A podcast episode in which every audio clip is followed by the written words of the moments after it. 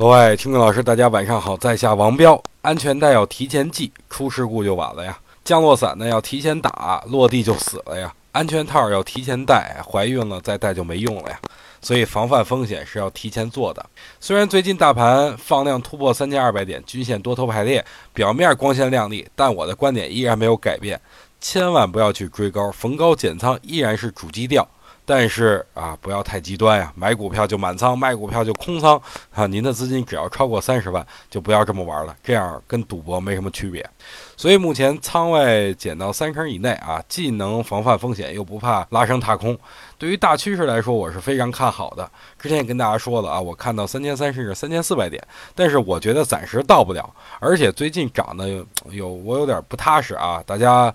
都知道啊，主力出货肯定不会是在下跌的时候出，肯定是趁着散户疯狂买入的时候，他才卖掉自己的筹码，这样既轻松又快捷。